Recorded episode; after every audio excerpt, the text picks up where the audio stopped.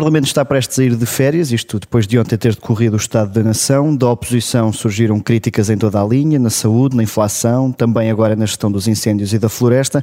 Connosco está um dos deputados mais experientes do PS, foi, para além disso, eurodeputado, Ministro da Agricultura e nesta legislatura lidera a Comissão de Assuntos Europeus. Bem-vindo, Luís Capolas Santos.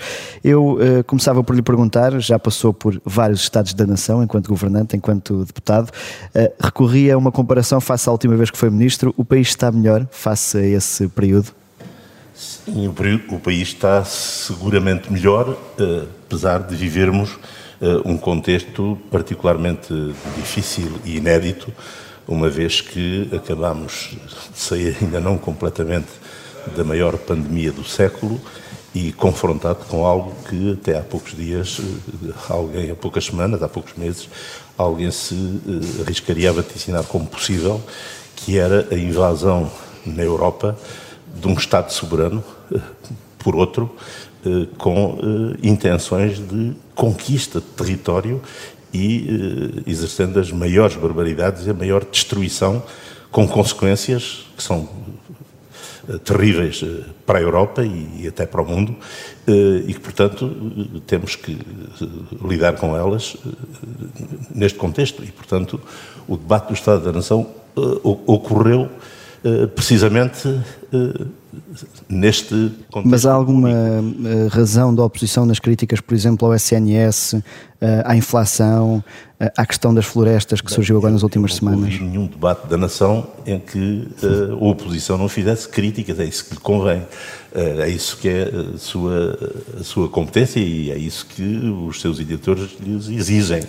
Eh, agora, o que não me parece é que eh, as críticas tenham sido críticas eh, responsáveis, porque naturalmente há sempre algo a criticar. não vivemos num mundo celestial, num mundo perfeito e, portanto, as críticas, e elas podem até partir do próprio partido que sustenta o governo. Agora, o, o que temos que fazer é o saldo entre os aspectos negativos e os aspectos positivos. Eu acho que, por exemplo, eh, criticar da forma que se critica o Serviço Nacional de Saúde, eh, fazendo crer de que se trata do caos e que se trata de algo completamente descontrolado, quando a própria Organização Mundial de Saúde coloca o SNS português como um dos melhores do mundo, eh, quer dizer, é uma crítica que acaba por cair por terra. Agora, que existem dificuldades, existem.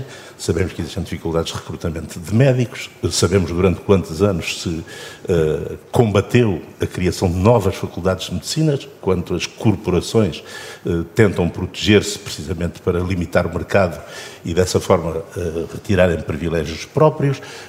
agora, o esforço tem vindo a ser feito, fez-se um investimento sempre. Mas não há aqui uma culpa porque o Governo já está há vários anos em funções, não há aqui uma culpa de aspectos que podiam já ter sido corrigidos ao longo destes anos?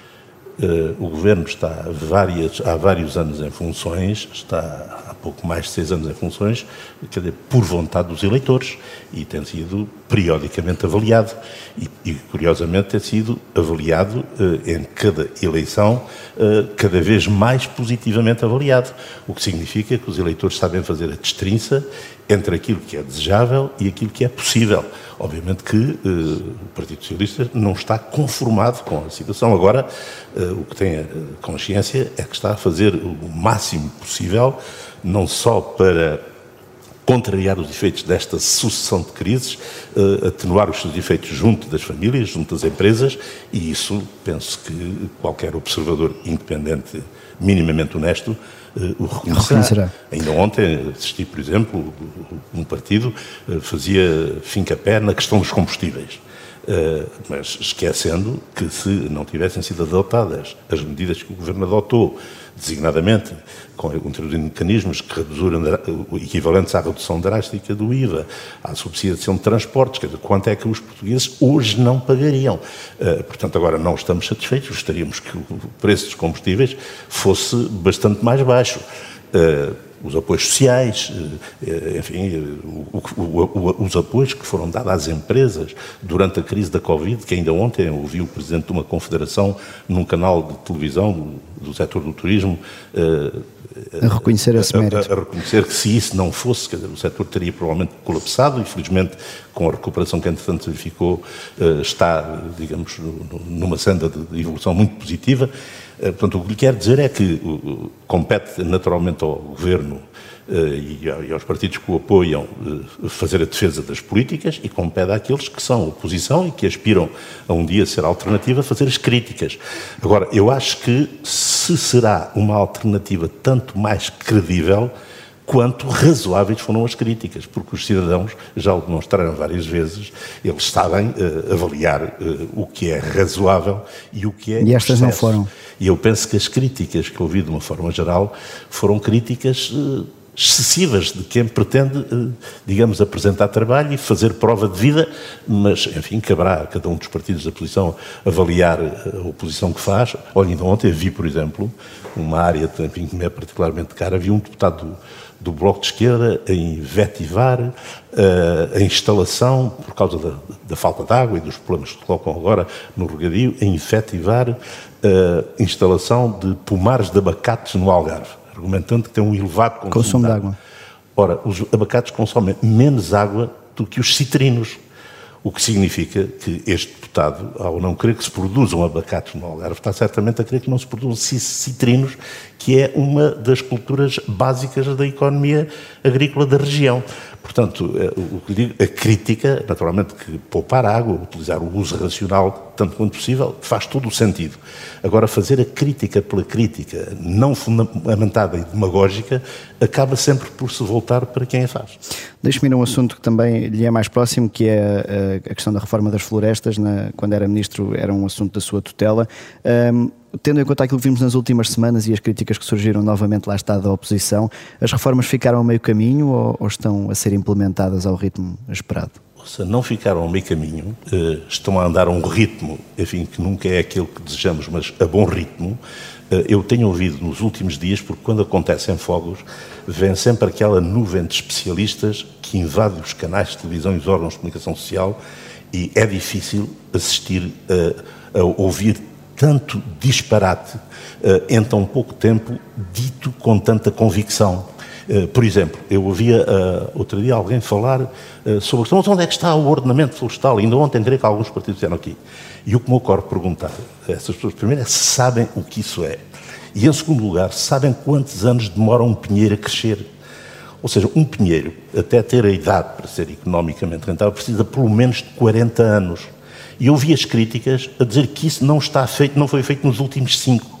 Ora, nos últimos cinco foi possível elaborar a arquitetura jurídica da reforma da floresta. Tem vários diplomas, um dos quais, um fundamental, era o cadastro da propriedade uhum. rústica, que está há décadas e décadas por fazer, e que este governo decidiu, a partir de 2017, fazer. Uh, neste momento estão já uh, cadastrados mais de 500 mil, uh, 500 mil prédios rústicos, eh, e depois, só do cadastro, e depois de saber quem são eh, os prédios que não são, não têm dono conhecido, é que é possível o Estado assumir a sua posse e elaborar plano de gestão, que terá de candidatar, que terá de executar. Ora, isto é tudo uma tarefa para várias décadas. Era impossível fazer, é algo que é impossível fazer em cinco anos.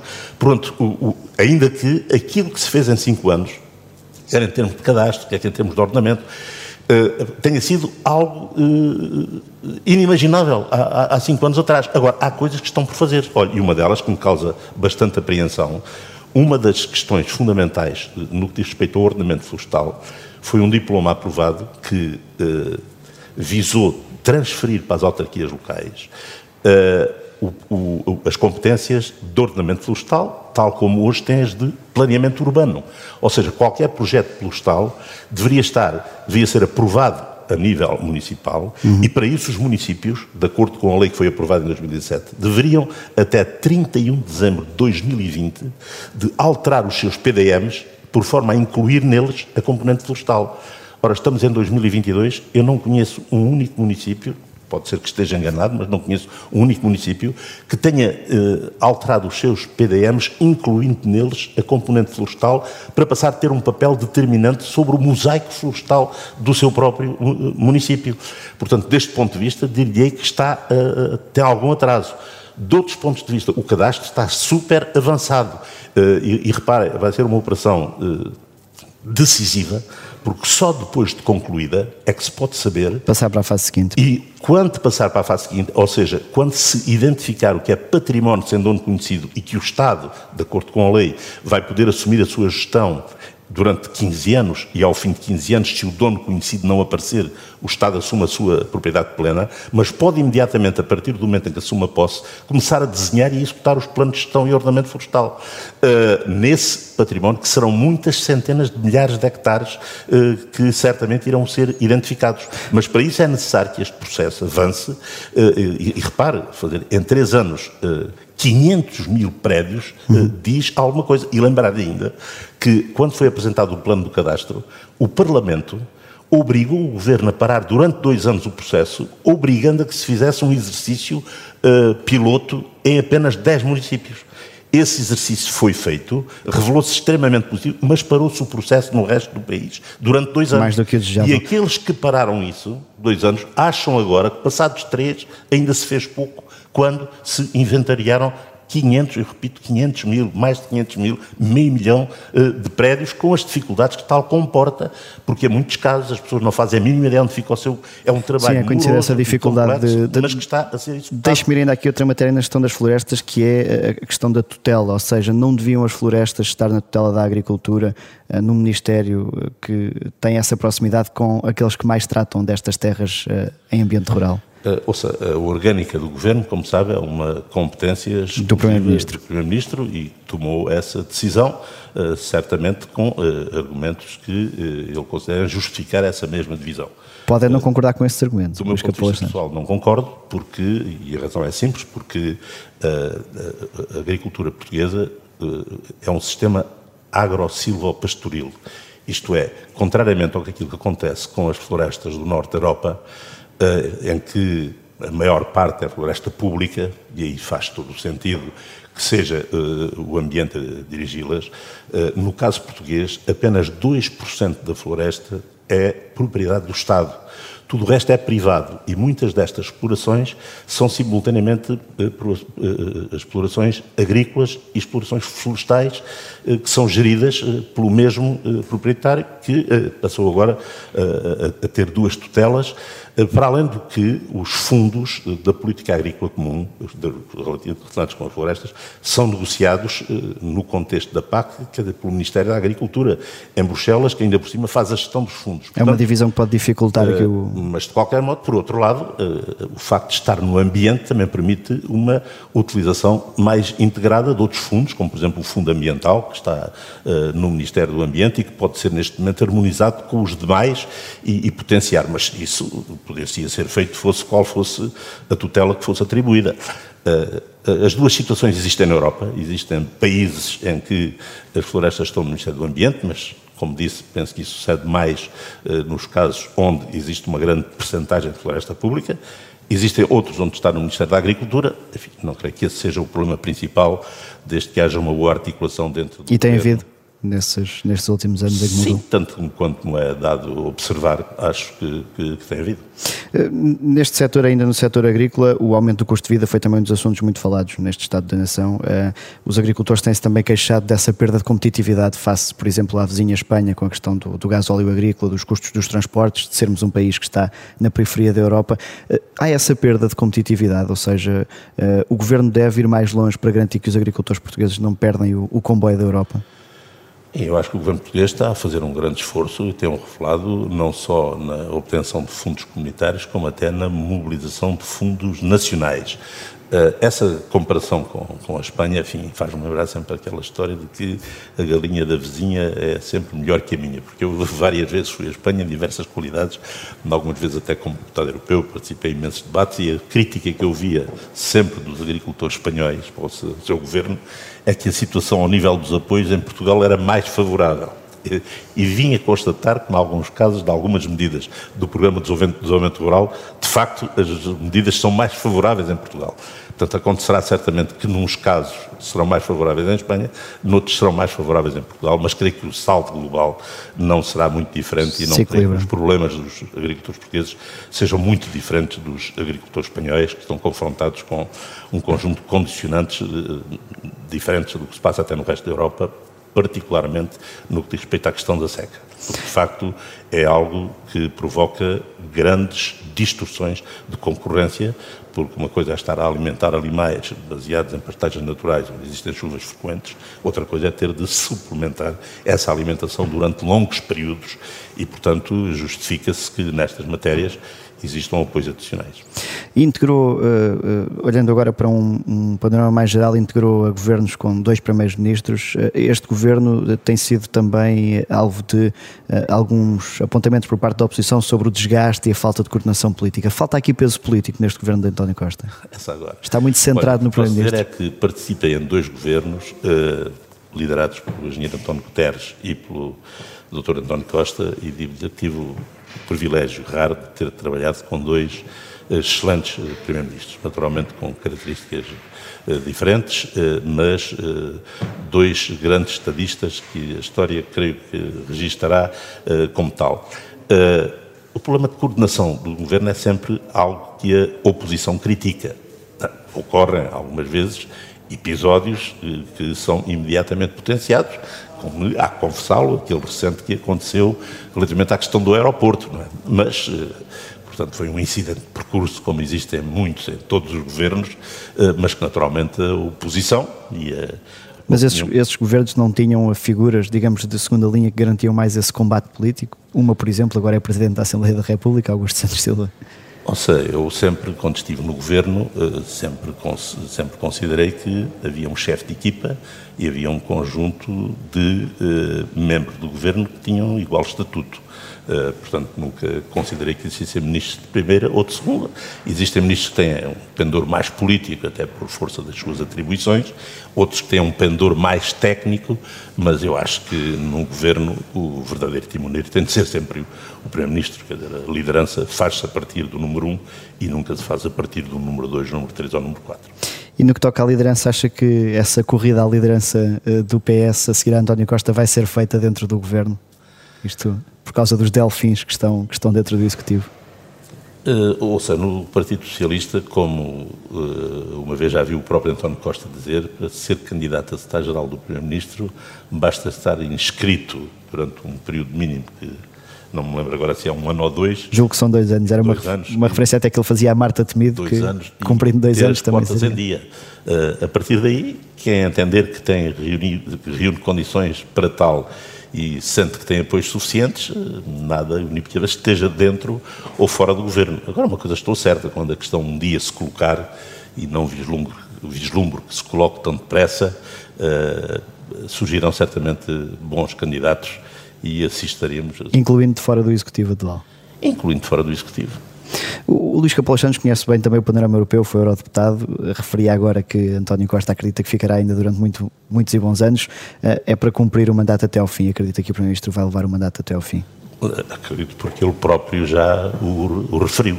Eh, estou convencido que a responsabilidade que foi atribuída eh, por uma maioria absoluta, penso que impõe que esse mandato seja honrado e estou convicto que ele será. Mas consegue vislumbrar esse peso europeu de António Costa? Ou seja, seria alguém que daria um bom. Um peso que tem vindo a ser crescente. Eu lembro-me que nos primeiros dias, de, depois de 2015, quando foi constituído o, o primeiro governo de António Costa, eu lembro-me o trabalho que foi eh, necessário realizar eu fui em várias formações do Conselho onde participei, explicar aos colegas esta uh, estranho acordo político que na altura se vislumbrou, que era visto com uma enorme desconfiança, uh, visto até com uh, alguma imagem de que estaríamos a constituir aqui um governo irresponsável, e foi necessário ir explicando a natureza do acordo, quer dizer, o, o, a manutenção e o respeito das linhas vermelhas. europeus de Portugal e fui assistindo a uma credibilização crescente do Primeiro-Ministro, fruto também da sua própria maneira de ser, portanto, é de, de dialogar com todos, desde a extrema-direita europeia até aos governos mais à esquerda, e assistimos eh, depois com os, os próprios resultados da, da governação e eh, principalmente da consolidação das contas públicas e também do prestígio que para Portugal daí adveio com o contributo decisivo do então Ministro das Finanças, Mário Centeno, mas creio que os resultados da governação, a estabilidade política, a credibilidade externa, uh, o próprio desempenho progressivo do Primeiro-Ministro tornaram, e o facto de ser um dos uh, Primeiro-Ministros hoje em funções ah, mais antigo, e talvez, se a memória me não falha, a única maioria absoluta uh, dos 27, não, ai não, haverá pelo menos na Hungria também, não é a única, mas será das muito poucas, das muito poucas maiorias absolutas, uh, grangeram um respeito, que estou certo, o qualificam para um dia, se as circunstâncias se propiciar, e como saberá, para o exercício de um cargo europeu ao mais alto nível, é preciso uma extraordinária conjugação dos astros. Uh, família política, uh, As próprias dinâmicas europeias. Pois, portanto, é algo que essa conjugação de astros que reuniu, por exemplo, quando Durão Barroso ou Mário Centeno, uhum. uh, ou mesmo António Guterres ascenderam às posições a que ascenderam, uh, é algo que não é muito uh, frequente nem muito fácil de conseguir, mas quem sabe um dia, para lá de 2026, António Costa venha a ocupar um lugar que, estou certo, desempenharia com brilhantismo. Estamos a chegar já à reta final. Deixe-me colocar uma questão ainda sobre a dimensão europeia. A Presidente da Comissão de Assuntos Europeus, em particular a Iniciativa Liberal, tem-se queixado muito da falta de presença do Primeiro-Ministro. Queria que fosse o Primeiro-Ministro a marcar presença uh, nessa comissão para justificar ou para fazer o balanço dos Conselhos Europeus. Uh, António Costa tem essa legitimidade para delegar no Secretário de Estado? Eu acho que é uma, uma questão, uma falsa questão, uh, porque repare, quem vem à Comissão dos Assuntos Europeus é o membro do governo que tutela os assuntos europeus. E o membro do governo que tutela os assuntos europeus, neste momento, é um Estado de Estado dependente do Primeiro-Ministro e não de outro ministro qualquer. Portanto, quem responde em nome do Primeiro-Ministro, em nome do Governo, ou seja, quando vem à Assembleia da República o Ministro da Justiça, não é o, o Primeiro-Ministro que vem falar da Justiça, é o Ministro da Justiça porque tem essa tutela. Ora, dos assuntos europeus, quem tem a tutela é o Estado de Estado, que depende do Primeiro-Ministro. Essa é uma falsa questão. Chame-se ele Ministro ou Secretário de Estado. O que me parece é que eh, a Iniciativa Liberal está muito fascinada pela designação de Ministro. Portanto, quando o que se trata aqui é do membro do Governo que tem essa competência. E devo dizer-lhe, esta mudança não é uma mudança, não foi uma mudança irrelevante. Olha, ainda hoje tive a oportunidade de discutir com uma deputada alemã com quem acabei de ter uma audiência aqui há, há, há pouco no, uh, no Parlamento, e em que ela elogiou uh, o facto de Portugal ter esta orgânica no qual os assuntos europeus de respeito. Ou seja, ao termos retirado dos negócios estrangeiros os assuntos europeus, nós colocamos hoje no governo três dimensões diferentes. A administração interna, que tem um ministro, os negócios estrangeiros, para lá da União Europeia, que tem um Ministro dos Negócios Estrangeiros, e temos um membro do governo que tutela os assuntos europeus, que é algo que fica a meio termo entre os assuntos internos e os assuntos externos. Ou seja, nós interiorizamos mais, simbolicamente com esta decisão, a temática europeia no nosso governo. Portanto, a Europa está mais próxima eh, das nossas políticas internas do que nas nossas políticas externas e, portanto, essa é uma questão que é apenas uma mera questão de semântica eh, a que vejo a iniciativa liberal eh, confere grande importância mais, à, mais ao, à, à, designação do conteúdo. Estamos a entrar na reta final, neste último segmento a que chamamos de Defesa da Honra. Cada palavra para que efeito? Para a defesa da honra, Sr. Presidente voltava à agricultura e esse assunto que lhe é particular, para lhe perguntar se numa fase em que, por exemplo, a Confederação dos Agricultores de Portugal não conversa com, com a Ministra e pede para reunir diretamente com, com o Primeiro-Ministro, em que esse Ministério é o último na orgânica do Governo e foi perdendo algumas tutelas, nomeadamente as florestas, como já falámos. Isso não representa uma desvalorização da agricultura na, na dinâmica do Governo e na importância para o país? Bem, eu não creio que a hierarquia do, os ministros, enfim, que são de facto ordenados, mas sempre interpretei esse ordenamento uh, pela ordem de substituição do Primeiro-Ministro na sua ausência. Que é, isto quer dizer que, na hierarquia do Governo, se o Primeiro-Ministro estiver ausente, será subido em primeiro lugar, o Ministro está imediatamente a seguir, é porque é necessário. Uh, Nunca deu esse peso simbólico da importância. Uh, de facto, a agricultura tem, pela primeira vez na história da nossa democracia, o último lugar nesta hierarquia. não creio, contudo, que isso signifique uma desvalorização hierárquica do, do setor. Uh, mas confesso que gostaria de ver o Ministério uh, mais acima. Aliás, nos tempos de Engenheiro Guterres estava, creio que, na sexta posição. Obrigado, Luís Capolas Santos. Em véspera de período de férias, António Costa costuma levar apenas livros de ficção para a praia. Mas neste debate do Estado da Nação, o Primeiro-Ministro prometeu abrir uma exceção. É para duas coisas. Agradecer, porque é a primeira vez que um livro meu é aqui falado neste Parlamento, mas também, mas também eu aconselhava, eu aconselhava, a bem da honestidade intelectual, a bem da honestidade intelectual, eu aconselhava ao Sr. Primeiro-Ministro a ler o livro todo e não a tabela que, a sua, que o seu assessor lhe passou. Muito obrigado. Muito obrigado. É, é só para informar a Câmara que fiquei tão entusiasmado com a tabela que este ano vou abrir uma exceção nas minhas férias. Não vou ler só romances, mas vou ler o muito promissor livro de Vossa Excelência, porque tendo tão, sendo tão rica a tabela, imagino que seja o conteúdo total do livro. Obrigado. Resta saber se Miranda Sarmento escreveu alguma dedicatória. Eu sou Miguel Viterbo Dias, o sofá do Parlamento vai também de férias, sem comissões permanentes planeadas e regressa em setembro. Até lá.